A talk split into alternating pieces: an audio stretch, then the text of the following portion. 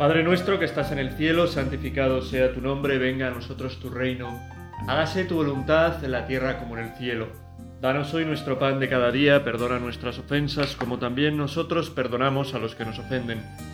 No nos dejes caer en la tentación y líbranos del mal. Amén.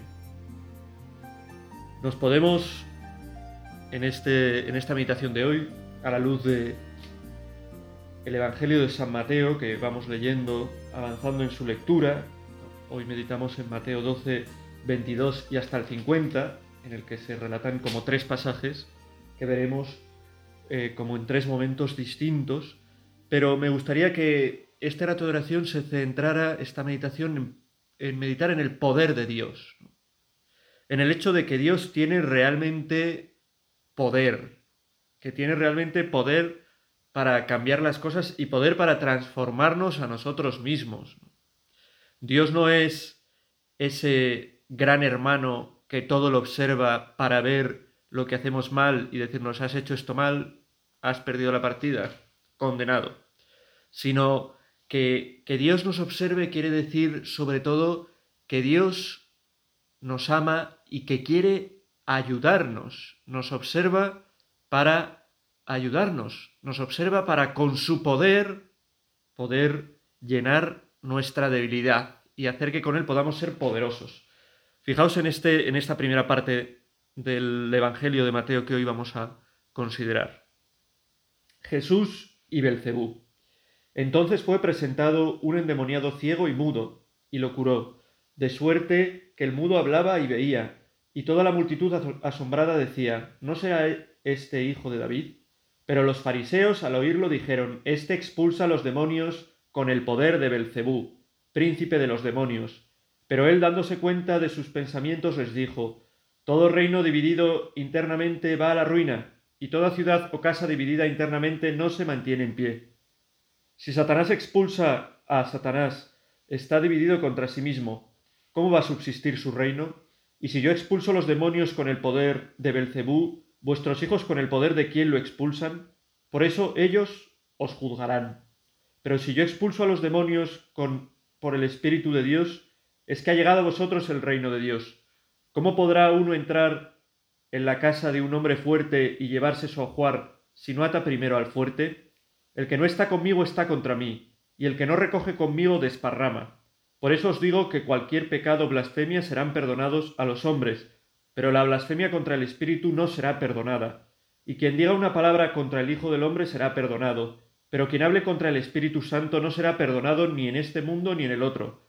Plantad un árbol bueno y el fruto será bueno. Plantad un árbol malo y el fruto será malo, porque el árbol se conoce por su fruto, raza de víboras.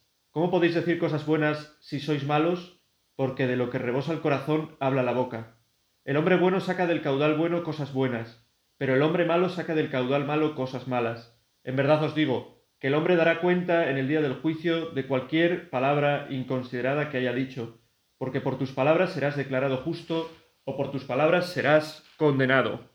Ojo, ojo con lo que decimos, porque acaba el Evangelio así, por tus palabras serás declarado justo o condenado.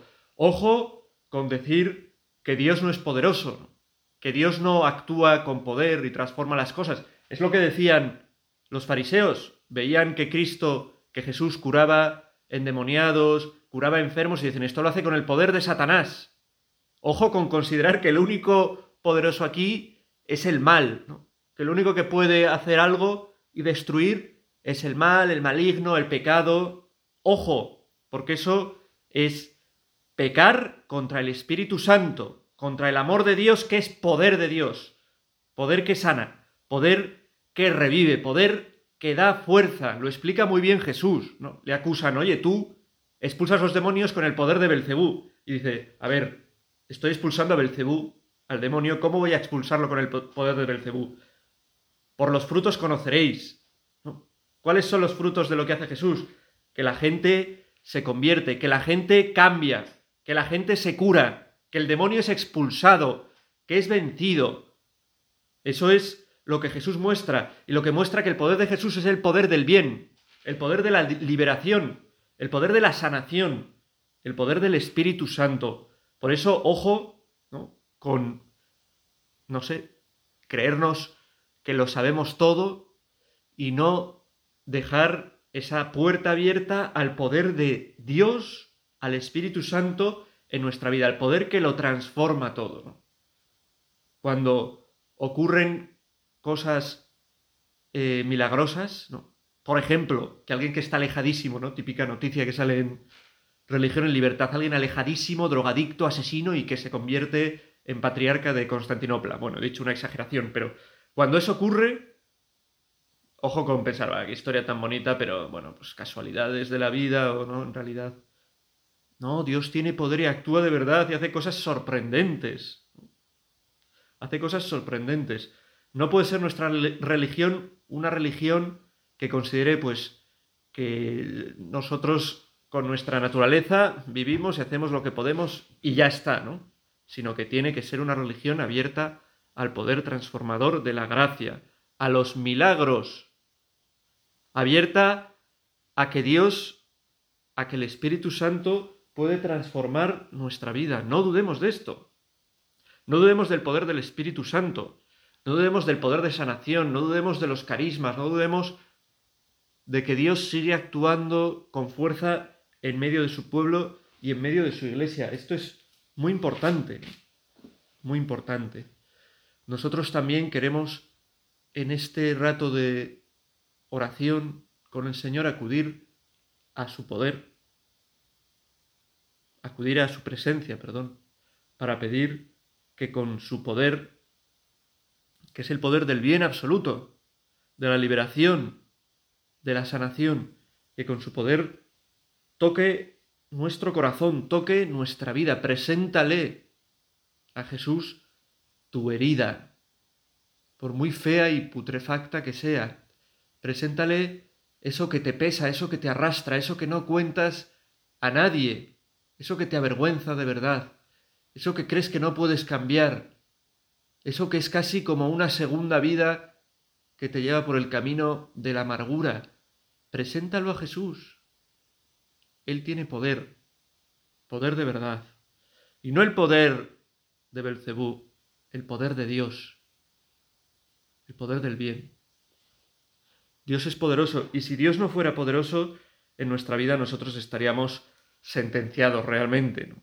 porque necesitamos en nuestra vida ese poder de Dios, sin olvidar que ese poder de Dios es el poder también por el que Dios se abaja, se humilla, se pone a los pies, sin olvidar que el poder de Dios puede ser a veces que pasen cosas espectaculares, pero lo normal es que sea un poder escondido, secreto, el poder de la humildad, ¿no?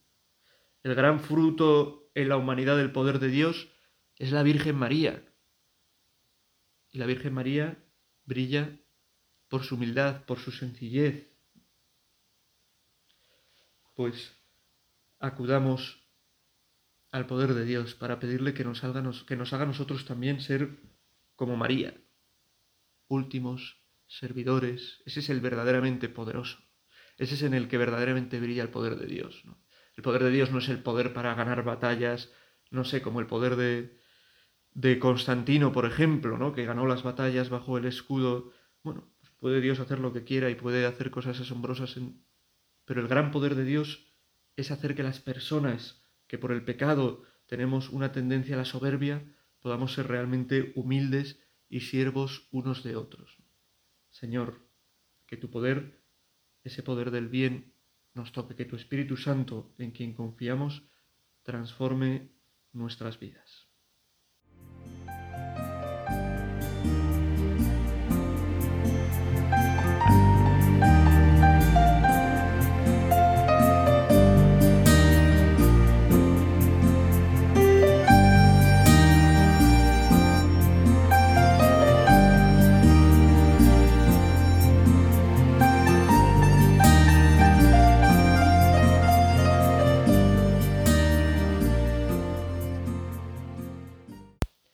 Seguimos avanzando en la lectura de este Evangelio, siempre abiertos y dispuestos a dejarnos sorprender por la palabra de Dios, a meternos en su palabra. Dios nos habla, tiene un mensaje para nosotros y de un modo especial su mensaje llega cuando en oración escuchamos su palabra que nos la dirige a nosotros mismos, que con la fuerza del Espíritu Santo en nosotros suscita unos sentimientos, suscita unas apreciaciones, suscita pues cuestiones que nos ayudan a sentir que Dios realmente nos habla en nuestra vida.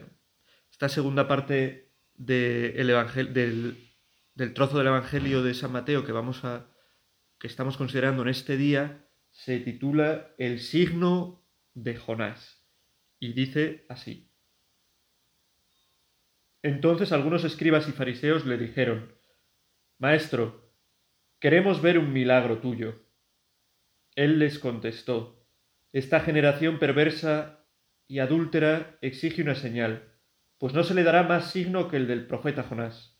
Tres días y tres noches estuvo Jonás en el vientre del, del cetáceo, pues tres días y tres noches estará el Hijo del Hombre en el seno de la tierra. Los hombres de Nínive se alzarán en el juicio contra esta generación y harán que la condenen, porque ellos se convirtieron con la proclamación de Jonás.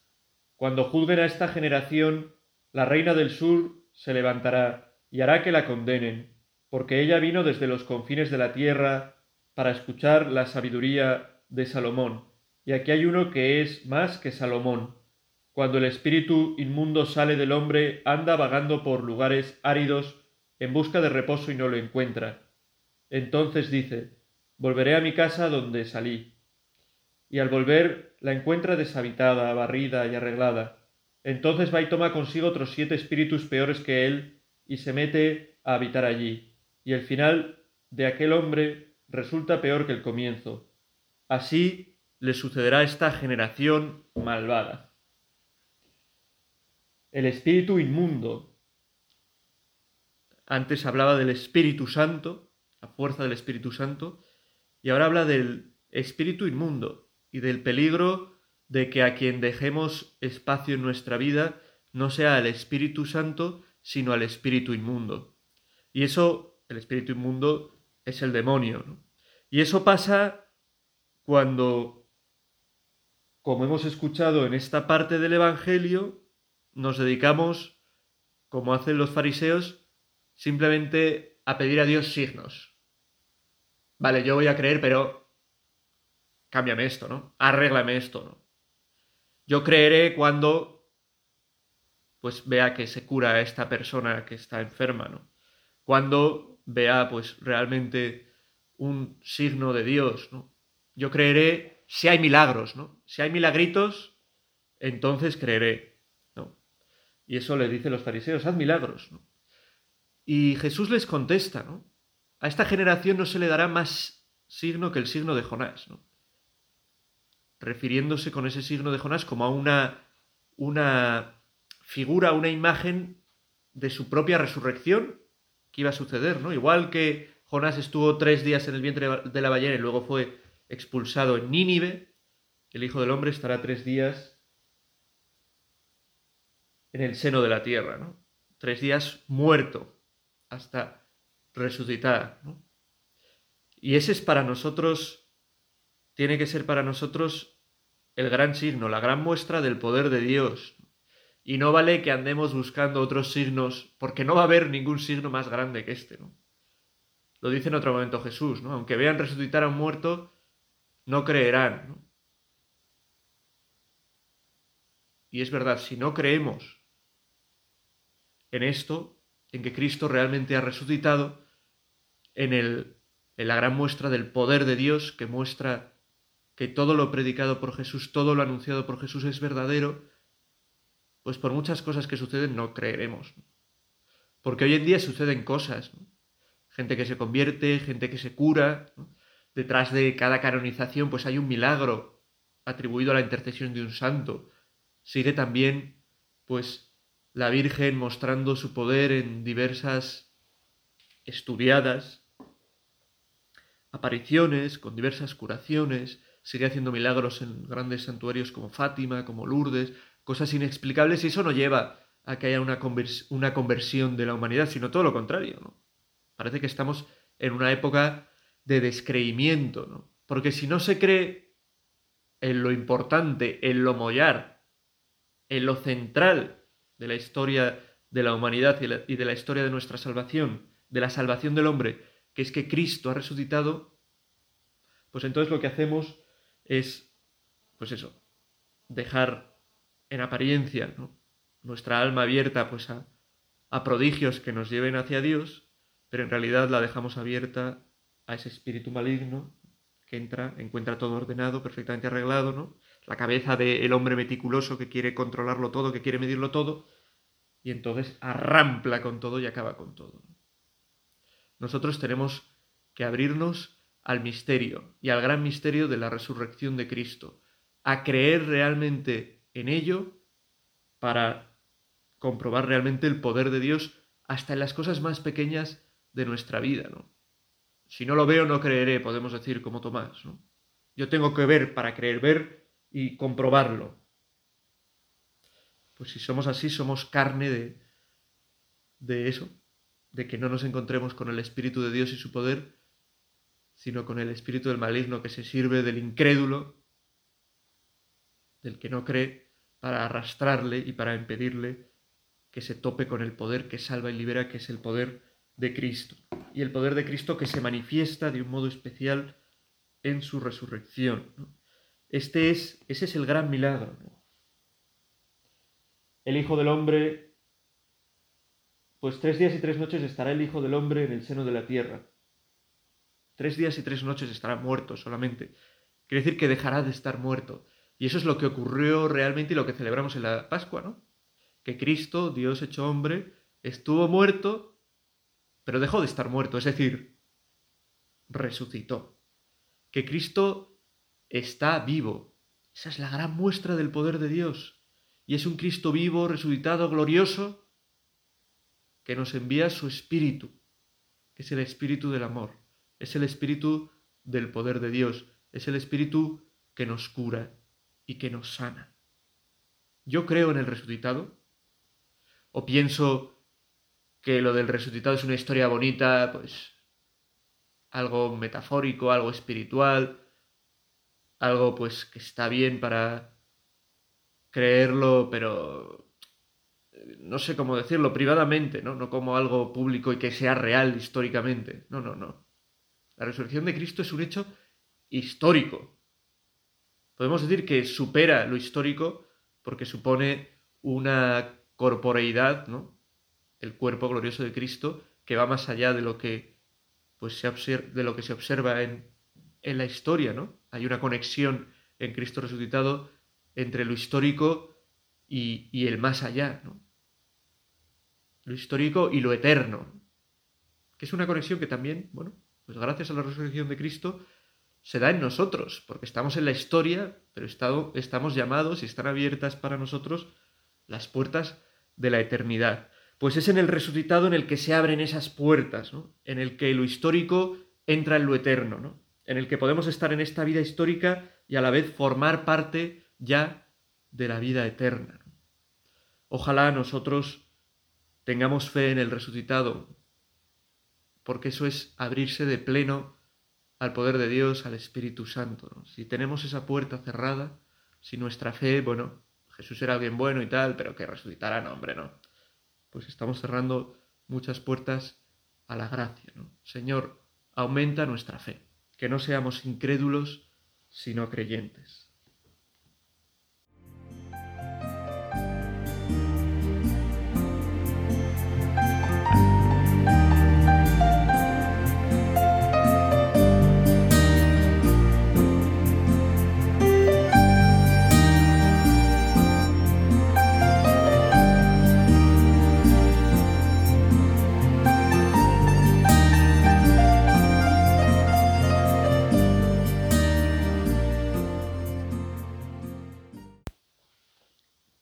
Pues de eso parece que va nuestra oración en este día, ¿no? Del, del poder de Dios. El poder de Dios al que debemos estar abiertos, debemos creer en que Dios es poderoso y puede cambiar las cosas. El poder de Dios que encontramos de un modo especial en la resurrección de Cristo, la resurrección de Cristo, nuestra fe, creer que realmente Cristo ha resucitado, ¿no? Nos abre al poder de Dios y el poder de Dios que la obra que realiza en nosotros fundamentalmente es poder ser familia de Dios. Gracias a la resurrección de Cristo, a su muerte y resurrección por nosotros, nosotros podemos ser familia de Dios. Podemos tener, como decía antes, ¿no? esa conexión real con la eternidad, una conexión de familia, que Dios es nuestro Padre, que Cristo es nuestro hermano, y eso lo posibilita el poder de Dios. Tiene el poder para hacer, eh, no sé en qué momento lo dice, el poder de ser hijos de Dios. Nos envía el Espíritu Santo con el poder de hacernos hijos de Dios y que nos permite llamar a Dios Padre, Abba Padre, ¿no? Clamar, Abba Padre a Dios. Pues ese es el gran poder de Dios en el que nos detenemos en esta tercera parte de la meditación y a la luz de esta última parte de, de, de este trozo del Evangelio que estamos considerando hoy. ¿no? Es una última parte breve, pero que tiene mucho contenido, por así decirlo, y que se llama, el antetítulo que le pone la traducción de la Biblia que estoy leyendo, es la familia de Jesús. Dice, es Mateo el 12 del 46 al 50. Todavía estaba Jesús hablando a la gente cuando su madre y sus hermanos se presentaron fuera, tratando de hablar con él. Uno se lo avisó, tu madre y tus hermanos están fuera y quieren hablar contigo. Pero él contestó al que le avisaba, ¿quién es mi madre y quiénes son mis hermanos? Y extendiendo su mano hacia sus discípulos dijo, Estos son mi madre y mis hermanos. El que haga la voluntad de mi Padre, que está en los cielos, ese es mi hermano, y mi hermana, y mi madre. Pues se manifiesta que somos familia de Dios, familia de Cristo, en que cumplimos la voluntad de Dios. Se manifiesta el poder de Dios en nuestra vida cuando dejamos que Dios realmente sea quien la dirija, quien tome el timón. No es una dirección que haga Él, ¿no? Pues apartándonos a nosotros y colocándose Él, ¿no? Si es uno, que es una dirección que hace Él con nosotros, que hace Él en nosotros. Y así es. El poder de Dios se manifiesta en que somos familia de Dios y que somos familia de Dios se ve si realmente dejamos que Dios esté en nuestra vida, esté moviéndonos, ¿no?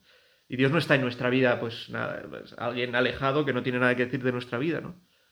Sino que Dios está en nuestra vida iluminándonos, mostrándonos la verdad, mostrándonos el camino, el camino. ¿Quiénes son mis hermanos? Los que cumplen la voluntad de mi Padre y la cumplen. El poder de Dios nos hace hermanos, hermanas, y Jesús, madre, madre suya. Y es verdad, somos familia de Dios. Por el poder de Dios, somos familia de Dios. El poder de Dios hace que podamos ser familia de Dios. Y esto es para dar muchísimas gracias, ¿no? También para que cada uno mire, ¿no? Oye, tú te has dado cuenta de que eres familia de Dios. Te has dado cuenta de que tienes un Padre que es Dios Tienes un hermano que es Dios, que tienes muchos hermanos que son también esos que han sido tocados por el poder de Dios a través del bautismo, de los sacramentos, de la oración, que tienes una familia súper amplia, que es una familia de amor, que es una familia en la que sentirse seguro. Eso es la iglesia, ¿no? La iglesia es la familia de Dios, la familia en la que nosotros nos sentimos seguros y en la que pertenecemos.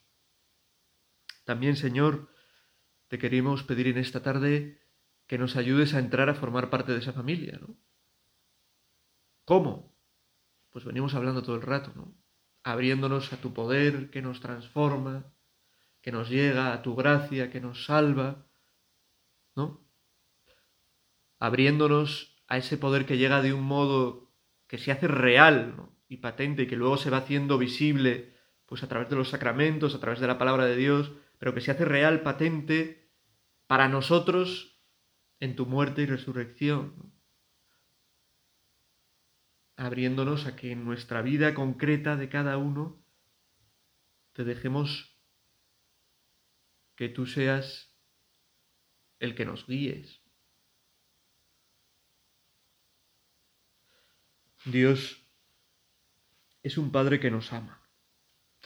A veces este pasaje, pues han podido utilizarlo algunos para decir, algunos me refiero pues desde el protestantismo para decir, fijaos, veis, cómo no es importante, no tiene ese, ese papel tan importante la historia de la salvación, la Madre de Dios, la Virgen. Aquí pues parece que la desprecia. ¿Quién es mi madre quiénes son mis hermanos?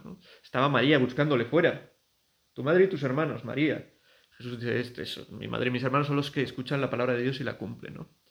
Pero en realidad está haciendo ahí un cumplido, valga la redundancia, a la Virgen. Porque la Virgen, si es grande por algo, es porque se abre de verdad al poder de Dios. La Virgen, si es grande por algo, es porque deja que el Espíritu Santo entre hasta el fondo de su vida. El Espíritu Santo te cubrirá con su sombra. La llena de gracia, la llena de Espíritu Santo, es llamada en el Evangelio si es grande por algo es porque creyó desde luego en la resurrección y creyó incluso antes de que lo creyeran otros por verlo. Si es grande por algo es porque realmente deja que en su vida sea el poder de Dios, Dios mismo, el Espíritu Santo, quien le guíe, ¿no? Porque se hace esclava de Dios para cumplir su voluntad. Ojalá nosotros podamos imitar y eso se lo pedimos a la Virgen, a nuestra Madre en esto, ¿no? Que es de lo que estamos meditando en este día. Primero que podamos imitarle en realmente creer en el poder de Dios y estar abiertos a que el poder de Dios entre en nuestra vida. A que Dios nos transforme, a que Dios nos llene con su gracia, como ella lo estuvo, ¿no? Ella lo estuvo de un modo especial, pero nosotros estamos llamados también a llenarnos de la gracia de Dios y estar abiertos por la gracia de Dios a esa gracia de Dios en nuestra vida. Que estemos abiertos al poder de Dios, que estemos abiertos al poder del Espíritu Santo, que estemos abiertos a que Dios realmente puede cambiarnos. Y lo segundo, que estemos abiertos, que nos demos cuenta de que el gran poder de Dios es su resurrección, de donde brota todo, de donde brota toda la fuerza para transformarlo todo, que llega a nosotros ese poder a través de los sacramentos, ¿no? del bautismo, de la Eucaristía, sacramento del resucitado, de la confesión, donde recibimos el perdón del resucitado. Y por último, que nos abramos de verdad, como María, a dejar que ese poder, que ese Dios, que ese Espíritu Santo que se derrama en nosotros, sea quien marque las pautas de nuestra vida, sabiendo que Dios siempre marca las pautas hacia lo mejor, hacia lo más grande, hacia lo que más puede llenarnos. Que la Virgen María interceda por nosotros para que nosotros podamos abrirnos como ella al poder de Dios, que es un poder que siempre nos trae lo mejor. Dios te salve María, llena eres de gracia, el Señor es contigo, bendita tú eres entre todas las mujeres y bendito es el fruto de tu vientre Jesús. Santa María, Madre de Dios, ruega por nosotros pecadores, ahora y en la hora de nuestra muerte. Amén.